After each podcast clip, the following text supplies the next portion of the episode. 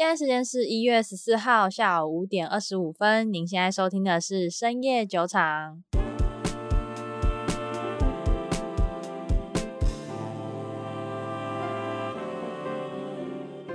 Hello，大家好，我是 Raina。Hello，大家好，我是 Maggie。今天我们要报道一个非常令人兴奋的事件。嗯嗯，那就是台积电开财报了，第四季财报。我要先说，我是跪着看完这份财报。先来简单讲一下，说他这季财报到底多么的夸张。首先，每一个营收啊，或者收入都打败分析师预期，这是理所当然的。但是他打败的真的非常彻底，耶。嗯，呃，他全年度合并营收新台币来到四千三百八十一亿元。嗯哼，每股盈余的话，则是达到了二十三点零一。嗯，毛利率最夸张，毛利率达到了五十二点七 percent。嗯。整个财报的成绩非常非常的好，很亮眼。哎、欸，我先说一下它的数字到底多亮眼好了，就是它这个营收换算下来，等于说它每天只要一开工，就是赚十六亿台币，没有十八，赚十八亿台币。如果你是台积电的员工，你早上起床去工作，然后下班的时候，你们公司就已经赚十八亿，对啊，很惊人的。天哪，这些想想觉得很夸张。嗯、OK，那除了数字方面的表现之外，台积电在这次也有公布一些。他们在今年度的计划，不过在这次的财报之中，他们有讲到说，今年度会增加蛮多的成本以及支出在二到五纳米的开发上面。对，那这个等一下的话，Maggie 会再详细讲一下，说他们究竟是要开发什么。简单来说的话，这次台积电的财报就是世纪爆炸好。其实这这句话我们好像上上不知道几集已经讲过了，就特斯拉财报那一集啊。对，可是在这之前，好像台积电有开过一次财报，我们就已经觉得很好了。然后这一次又比上一次还好。我先说，它所有的收入、营收什么的，全部都是创新高。嗯。但比较可惜的一点是，虽然说它在美股 ADR 的股价表现得非常好，像昨天美股大下杀，可是台积电整个人一枝独秀，嗯，它涨了十趴，最高来到十趴左右，就非常厉害。可是台股的部分还是没有破前高。所以这可能跟一些外资法人有一点关系。不过 anyway，台积电的表现这一次依然非常好。那接着的话呢，Maggie 就来讲一下说，实际上他们在今年度有什么样的计划？好了，一样 review 一次所有的数据好了。嗯，其实昨天因为纳指它整个大盘跌了大概大概两趴多一点，所以台积电也顺便被带下去了。对。然后可是我不知道大家有没有发现呢？通常只要台积电只要一出好的财报，大盘一定回调。大盘一定回调，你是说美股吗？对啊，你没有发现吗？就是每次台积电都很衰，都都它财报好的要命，但是大盘都在回调。哦哦哦哦哦，我误会你的意思，我以为你说台积电只要开好的财报，美股就会回调。没有，这个孩子很衰，就是不知道为什么，不知道是怎样子的默契，反正就是台积电只要出好的财报，然后大盘很长是在回调状态下。哦，然后所以台积电就是顺便被带下去，这样就可能它本来可以涨个十五趴，然后就可能只能涨个十趴这样子嘛。啊，对，OK。像昨天也是啊，昨天最高涨幅有到十趴嘛，然后可是后来被也是被台积那个纳指就是顺便带下去了一点，这样。对，好啊，没办法。然后台积电其实这是我们以以前会说 double beat 是说营收跟 EPS 嘛，那它这次不论是营收还是 EPS，然后毛利率或者是其他指标都是超级预期好。嗯，基本上已经是突破历史记录了啦。对，因为之前的分析师他给出来的全年营收增长是百分之二十，去年二零二一年的全年营收成长是二十四点九 percent。嗯，每一季度的财报出来之前，给大家补充一个小 tips，因为台积电它其实会有每个月的营业额报告，所以通常我会在财报出来之前，先去看看台积电它的月报表现如何，可以去抓离分析师的预期有没有。有没有靠近太大的距离，或者是会不会去超越它的预期？哦，不过这个是在台股才有，对不对？对，这在台股才有。可是因为台积电就是呃两边的股价跟两边的线图我都会同时看。嗯哼，对，所以就是这是身为台湾的优势，就是你可以看得懂台积电的月报。刚刚 Raina 有讲，这次其实我觉得最惊喜的是毛利率这件事情。嗯，我们先讲一下资本支出这个方面，因为其实我之前比较担心的是台积电跟三星之间的那个三纳米的成熟制程跟两纳米的。制成的研发的支出会有落差，因为坦白说，韩国是举全国之力在支持三星，他们不是做任何事情都这样吗？对，因为他们民族性的关系，所以当初三星喊出来说一年要给一百亿美金的支出，远比去年台积电的资本支出高非常非常的多，基本是三倍以上。嗯，我们的台湾政府没有能力给出太多的帮助，所以从台积电的股东结构就可以看得出来嘛，它是一个台裔的外国人。对，就它里面有非常多法人啊，或是国外的资金在里面。对，这里是国外的爸爸哪一大的？Sorry，我们就穷。但是台积电它这一次的二零二二的预估的资本支出会是在四百亿到四百四十亿美金之间，嗯，跟二零二一的资本支出还要高出了将近百分之三十五到百分之四十五 percent，嗯，这个增长幅度是非常夸张的，嗯嗯嗯，真的。然后再加上二零二一年它的资本支出是三百亿美金嘛，其实 total 下来大概是七百亿到七百五十亿之间，就跟三星的一千亿其实没有差太多了，对。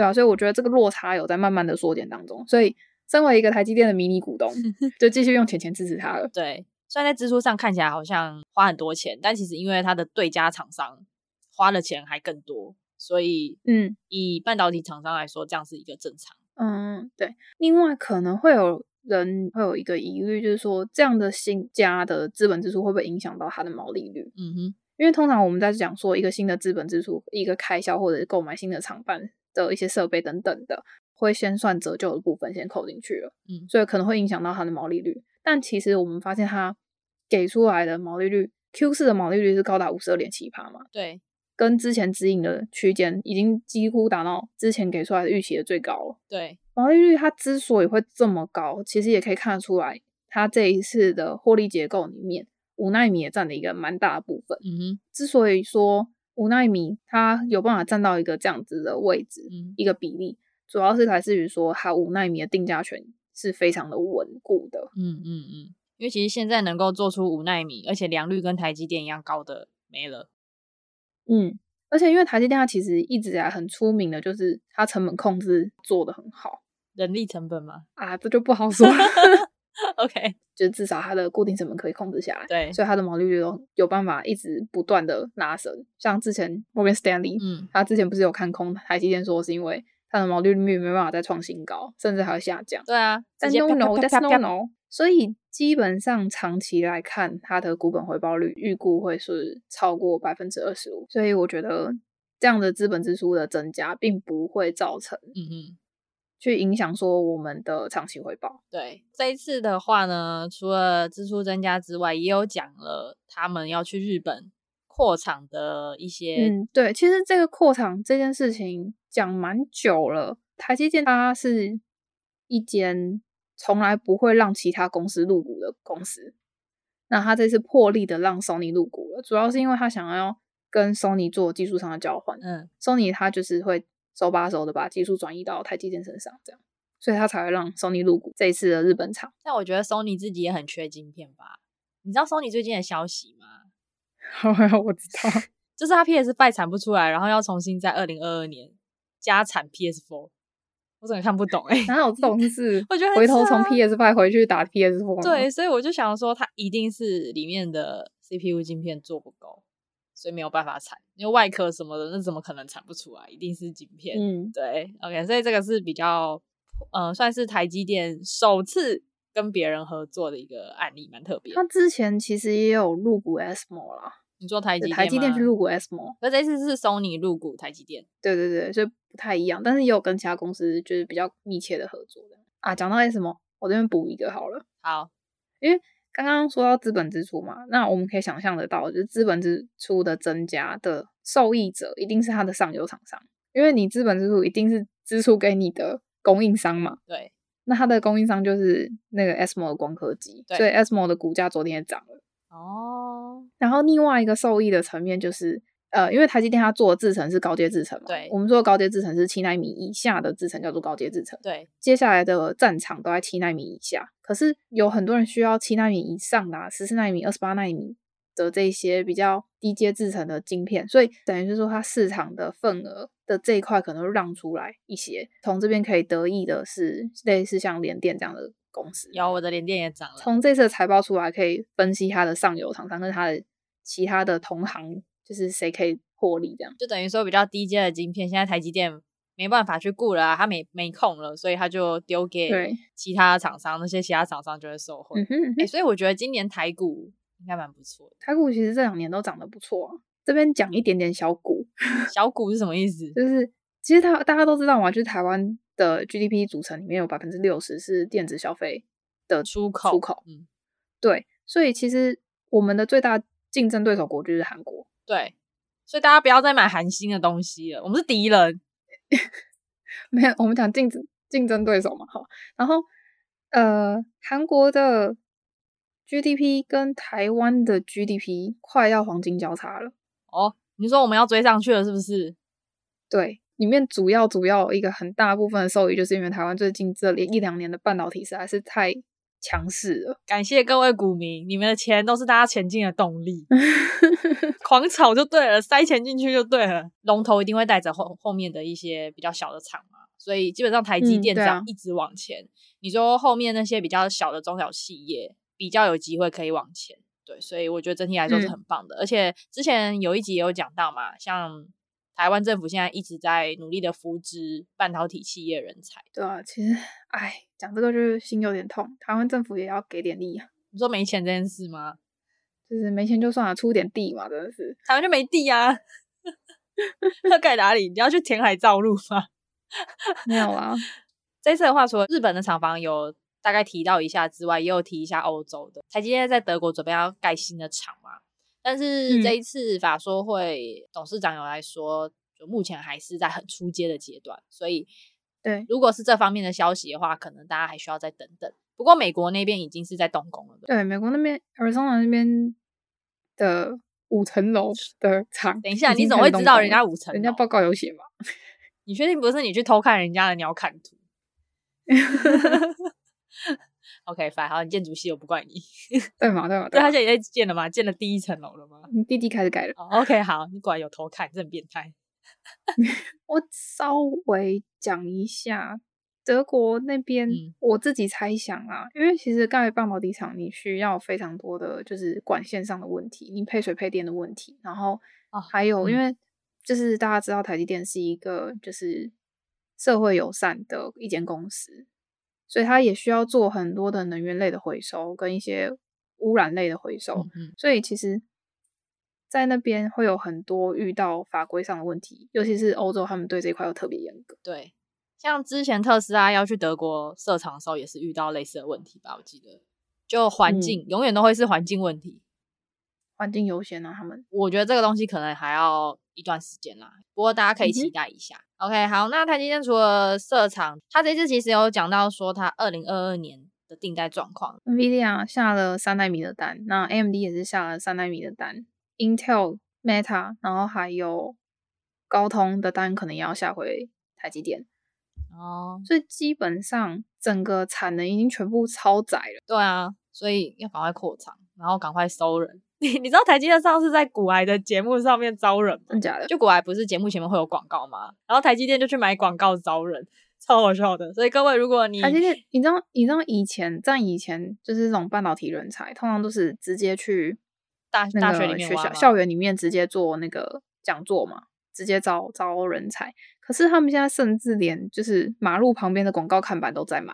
因为真的太缺人了。之前在台积电那一集好像有讲到嘛，像要能够生产出台积电这样量级的晶片的话，基本上应该是要在一个人口有一亿以上的国家。对啊，可是台湾只有两千三百万人。对啊，我们真的很强诶、欸、我觉得 能做半导体的科系就那几个，你物理化学、材料科学等等，就那几个科系能去做而已。对，我弟现在也是读材料科学的。OK。那台积电的部分呢，基本上今年就是订单满满，所以啊，还有讲到说，其实半导体有周期性问题，对不对？对，其实基本上半导体它的周期性是通常第一季是淡季，基本上它第一季的毛利率跟它的给出来的财报都已经这么亮眼，那基本上二零二一整年的营收基本上不需要担心啊，怎么办？我忘记 buy call 台积电了。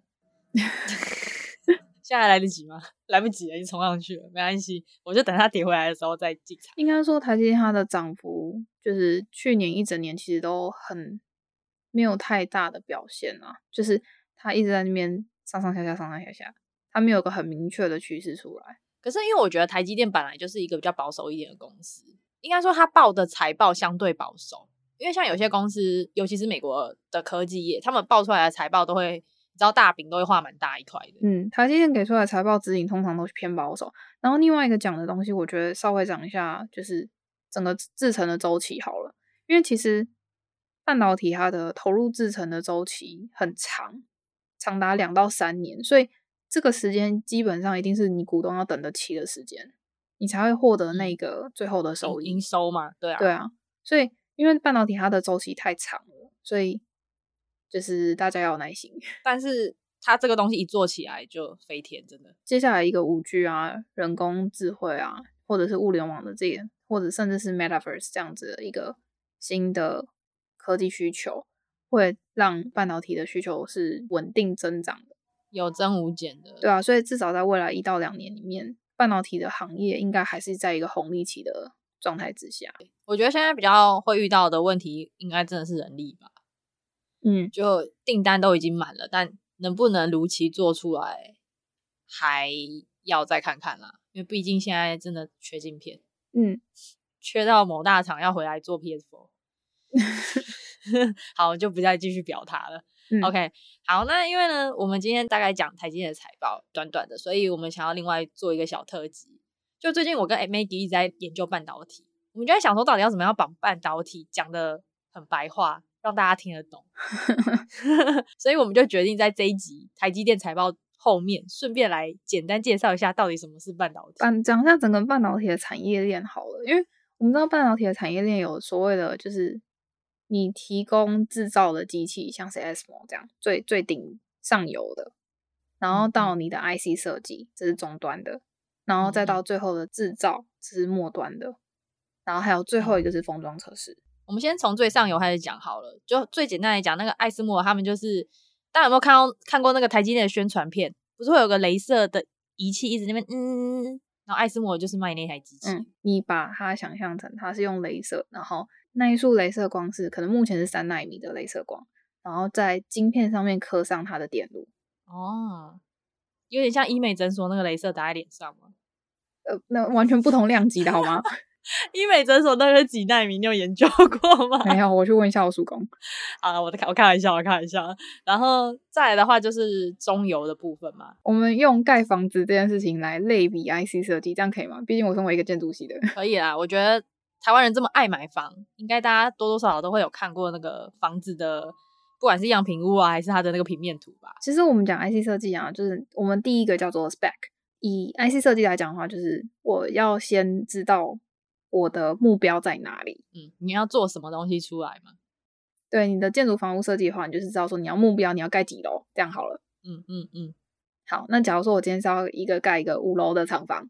嗯嗯嗯。这是就是第一节，那接下来会有一个叫做 RTL code，嗯，我要去计算它，那我是不是要有加减乘除对的功能？嗯，那在建筑房子里面的功能或者是空间的排列，我们就是要知道说你要三房两厅一卫啊，还是两房一厅一阳台啊？嗯，这样子的概念。嗯嗯，嗯，在 IC 设计里面，我们确定完有加减乘除这个工具的时候，我们要确定它它的加减乘除确实能够被运算出来，对，不会有 bug。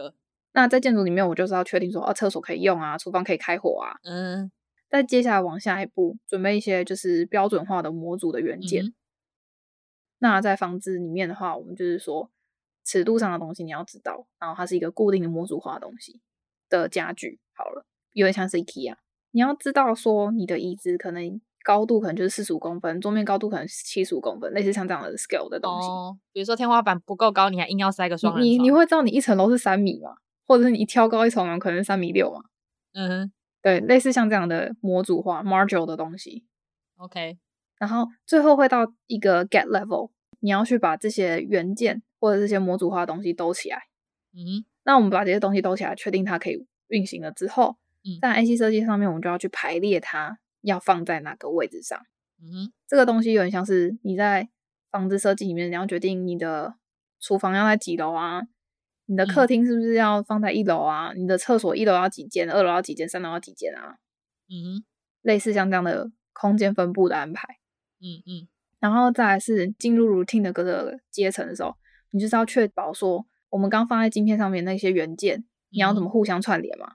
嗯嗯嗯。那在房子里面就是说，你的网线啊、电线啊、水电啊、瓦斯管啊要怎么拉？嗯，把它互相串联起来，这样。哦，了解。最后就会出了一个 layout，一份详细的 IC 设计图跟一份详细的房屋设计图。嗯，出了这一份图设计图之后，这个 layout 之后，嗯，你还要进入一个 verification 的动作，就是你要去验证确认它没问题。嗯，这个东西该有的都有了，没有多没有少。你不要门给人家设计一个一米六的门，这样绝对会撞到头的。防止一些什么防震啊，或者是防火的测试等等之类的吗？呃，这个是最后封装测试的部分。嗯，我们刚刚前面说的加减乘除没问题，摆放位置没问题，串联没问题，不会突然短路还怎样之类的设计，这些都没问题了之后，你才会把它交给一个 IC 制造公司或者进行晶片制造，那就是台积电。对，那房子部分就是类比建商。哦，所以现在那些半导体厂商在那边拼七纳米以下的意思，就是要怎么想办法。在很小的房子里面去盖一大堆东西吗？七纳米就是你想象在一个七层楼的房子里面要满足一家人的生活。那五纳米就是你要想办法在一个五层楼的房子里面盖。那一纳米就是你要想象在一层楼的房间 里面满足一家人的生活。这就很像那个日本的全能住宅王，对，全能住宅王。台积电就是全能住宅王冠军的意思。啊，对。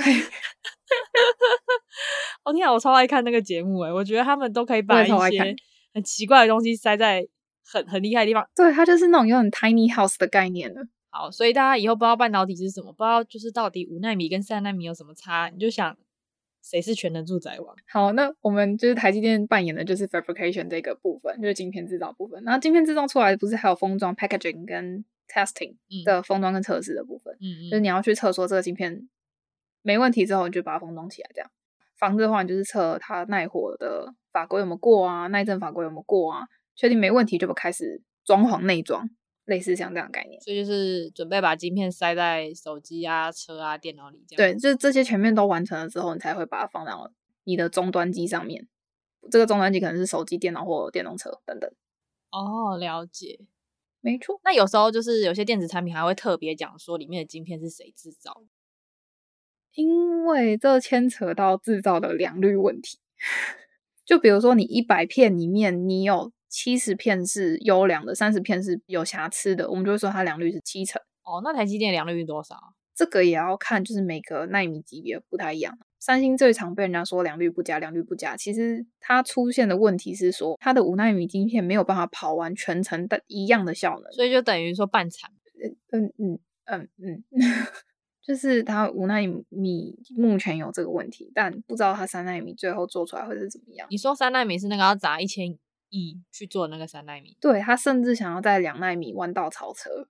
可是你觉得五纳米都做不好，两纳米有可能做得好吗？这件事情其实很难讲，没有绝对关系吗？没有绝对关系，因为他如果今天用的是完全不同的路线，完全不同的切入方式去做两纳米，搞不好真的有办法被弯道超车。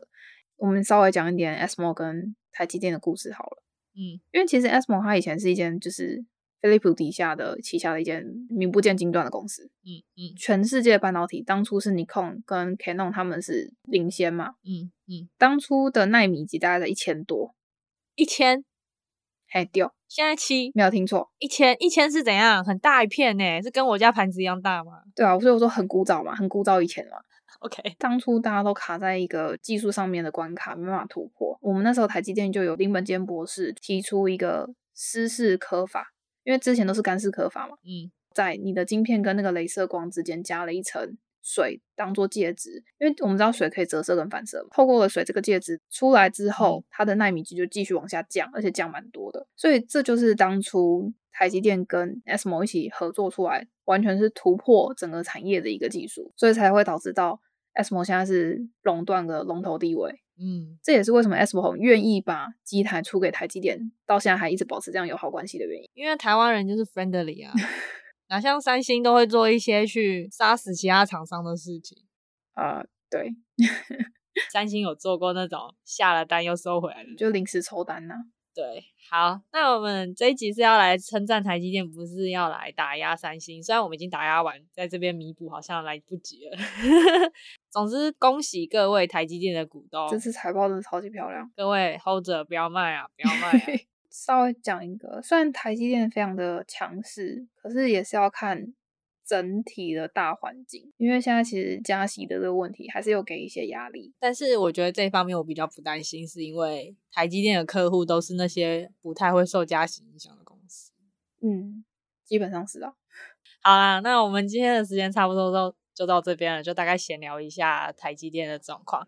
那在一月底以及二月初，分别有很多家公司的财报会陆续开出，嗯、呃，像是 Microsoft 啊，还有特斯拉、AMD 啊，对，特斯拉哦，特斯拉你跃跃欲试哈，嗯哼，啊，给你一整集讲特斯拉，然后我记得还有 Intel 吧，但是我完全不想插小它。下礼拜的话，我会先来讲一下 NVIDIA 吧，因为下礼拜刚好空出，嗯，我们既然都讲半导体，就一次把它讲完，讲一下什么 GPU 啊、CPU 是啥回这样子。嗯对对，然后再到下个礼拜的话，就可以来开财报喽。然后接下来就过年啦.祝大家过个好年。等一下，现在祝福太快了啦。没有啊，我说祝就是祝这些财报可以让我们过个好年，这样可以吗？各位过年不要松懈哈，美国没有过年。OK，好，那我们今天的节目就差不多到这边了。我们是深夜酒场，如果你喜欢我们的节目的话，不要忘记在 Apple Podcast 或者在 Spotify 等各大 Podcast 平台。给我们五星好评以及订阅我们的频道。那我们的频道资讯栏里面有我们 Telegram 以及 Instagram 的连接，里面都会有非常多投资以及股票方面的资讯。我们的 IG 上面也会有我们这次节目图像化后的一些资讯。嗯，对，就如果你听完可能有些不太懂的话，可以去看，这样会比较清楚。那就要记得追踪我们。好，那我们就下期再见啦，各位，拜拜，拜拜。